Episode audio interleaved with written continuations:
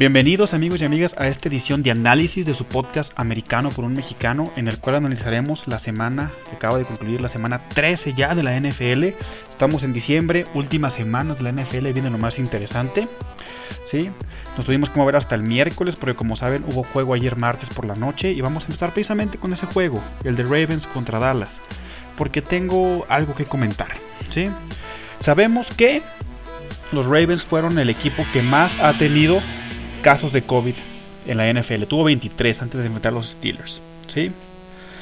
El día de ayer tenían un resultado dudoso en Des Bryant, el cual ya se separó del equipo voluntariamente hoy en la mañana. Un caso dudoso. Y lo sacan a calentar. ¿Cómo es posible que el equipo que ha tenido más casos de COVID en toda la liga haya sacado a calentar un caso dudoso? los Ravens no aprendieron la lección o definitivamente, perdónenme la palabra, pero les vale madre el COVID. ¿Por qué? Porque si tuviste tantos casos de COVID y no has aprendido la lección, vaya, o sea, o eres un terco o no te importa. No es posible que saques a una persona que tiene un resultado dudoso, que bien puede ser positivo, puede ser negativo, pues no te arriesgas, caray, lo dejas guardado. ¿Cómo lo sacas a calentar con los compañeros? Pero bueno, sí, vamos a dejar eso de lado. Probablemente en las siguientes semanas vamos a tener, bueno, más bien días, en los siguientes días vamos a tener casos positivos de COVID en los Ravens. Claro que sí, porque todos estuvieron en, contacto con Des Bryant, calentando en el vestidor, en el avión. Y pues a los directivos de los Ravens simplemente les valió, ¿no? Pero vamos a lo que nos importa aquí, que es el juego.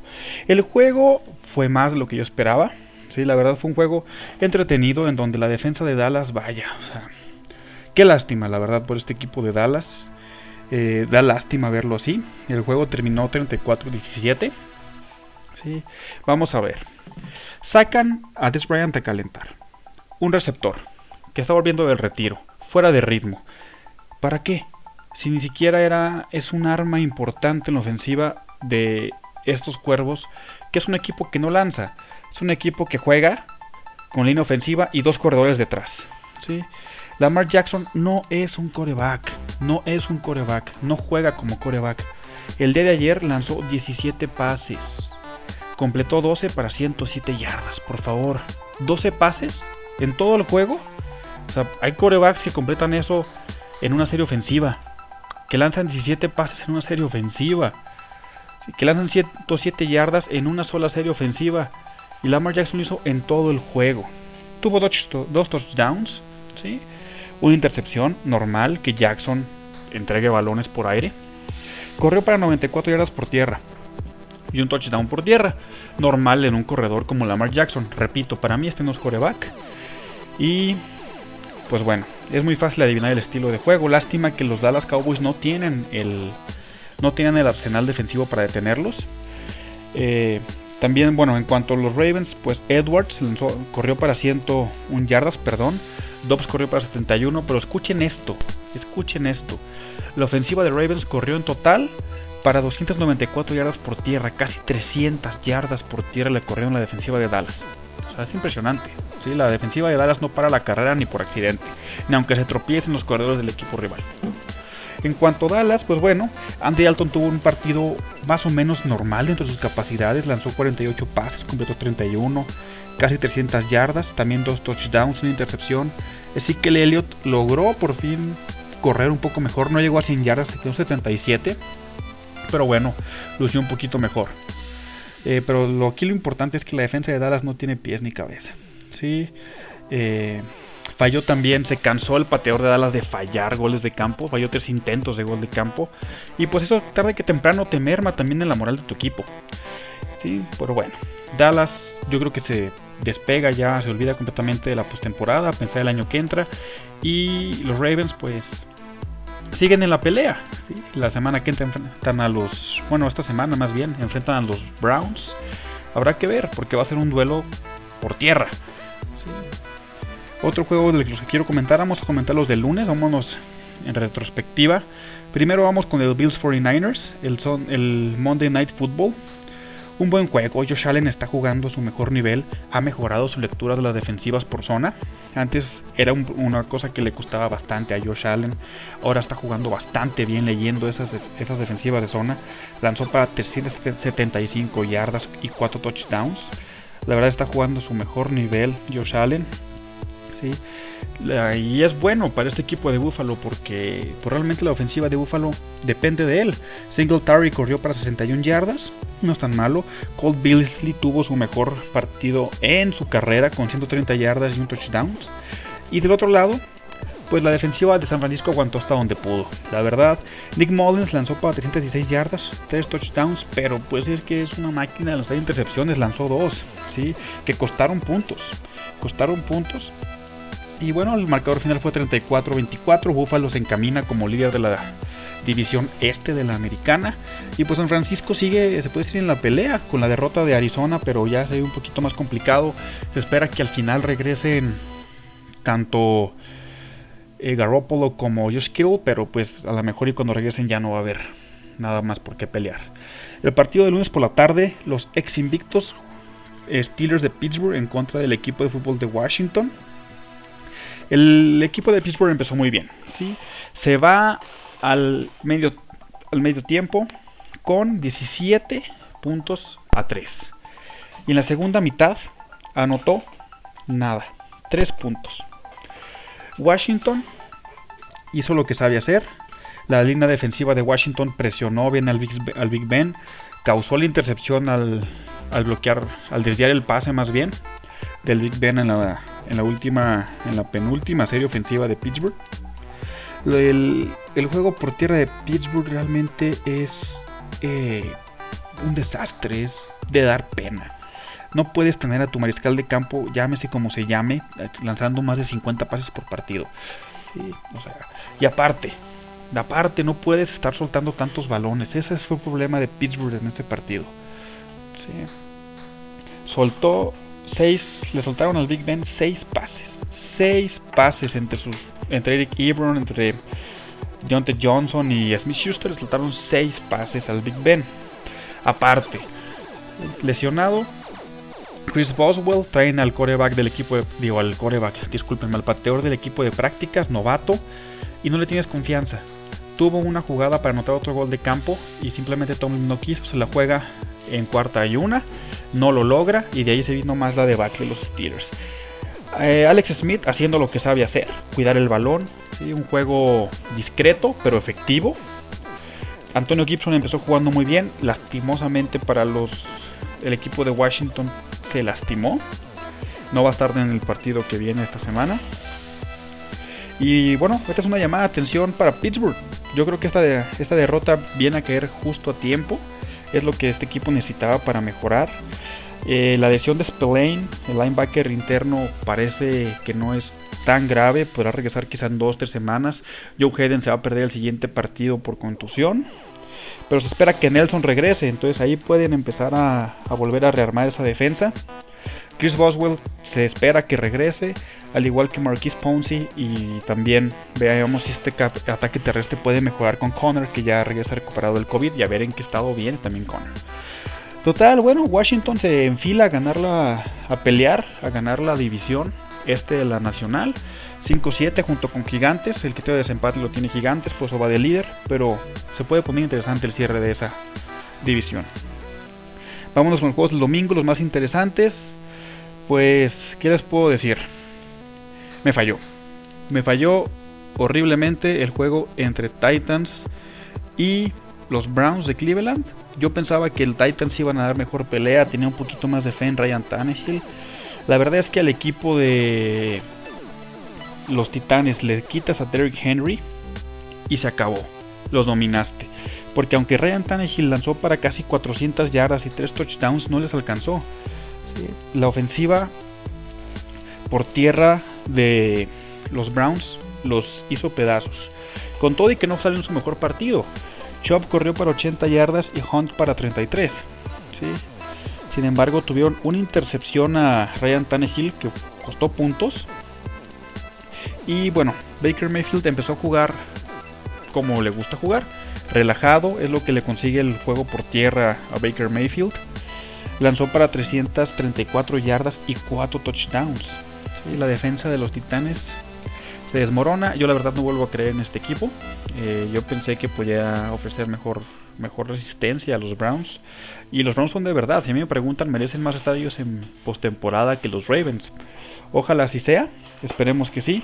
Y bueno, Tennessee se va a pelear ese boleto de comodín. Yo creo que la división se la van a quedar los Colts. Porque yo creo que ya están encontrando la forma de parar esta ofensiva. Y para Henry y para hacer los Titanes. Ahí me falló. La verdad es que muy, muy feo. ¿Qué más? Otra decepción de la que quiero hablar. Eh, les quiero decir que yo me bajo oficialmente del barco de los Seahawks. Me bajo del barco de Russell Wilson. Este equipo no va a llegar muy lejos. Probablemente se meta a postemporada. Sí, sí es probable que se meta a postemporada como líder. Sí, también lo creo porque los Rams son inconsistentes y los Arizona Cardinals se han caído. Sin embargo, no van a llegar a ningún lado. Esta defensa, la verdad, ¿cómo es posible que un equipo aspirante a ser campeón con un supuesto jugador que vale MVP, que es Russell Wilson, pierda con los gigantes de Nueva York? Y ojo, no quiero demeritar a los gigantes de Nueva York, pero por Dios, estaba jugando con Colt McCoy. Colt McCoy que llevaba ya bastante tiempo sin jugar. No hizo nada Colt McCoy, es la verdad, lanzó para 105 yardas, un touchdown y una intercepción. Pero escuchen esto, les corrieron a la defensa de Seattle les corrió para 190 yardas en total la ofensiva de los Giants. O sea, es ridículo.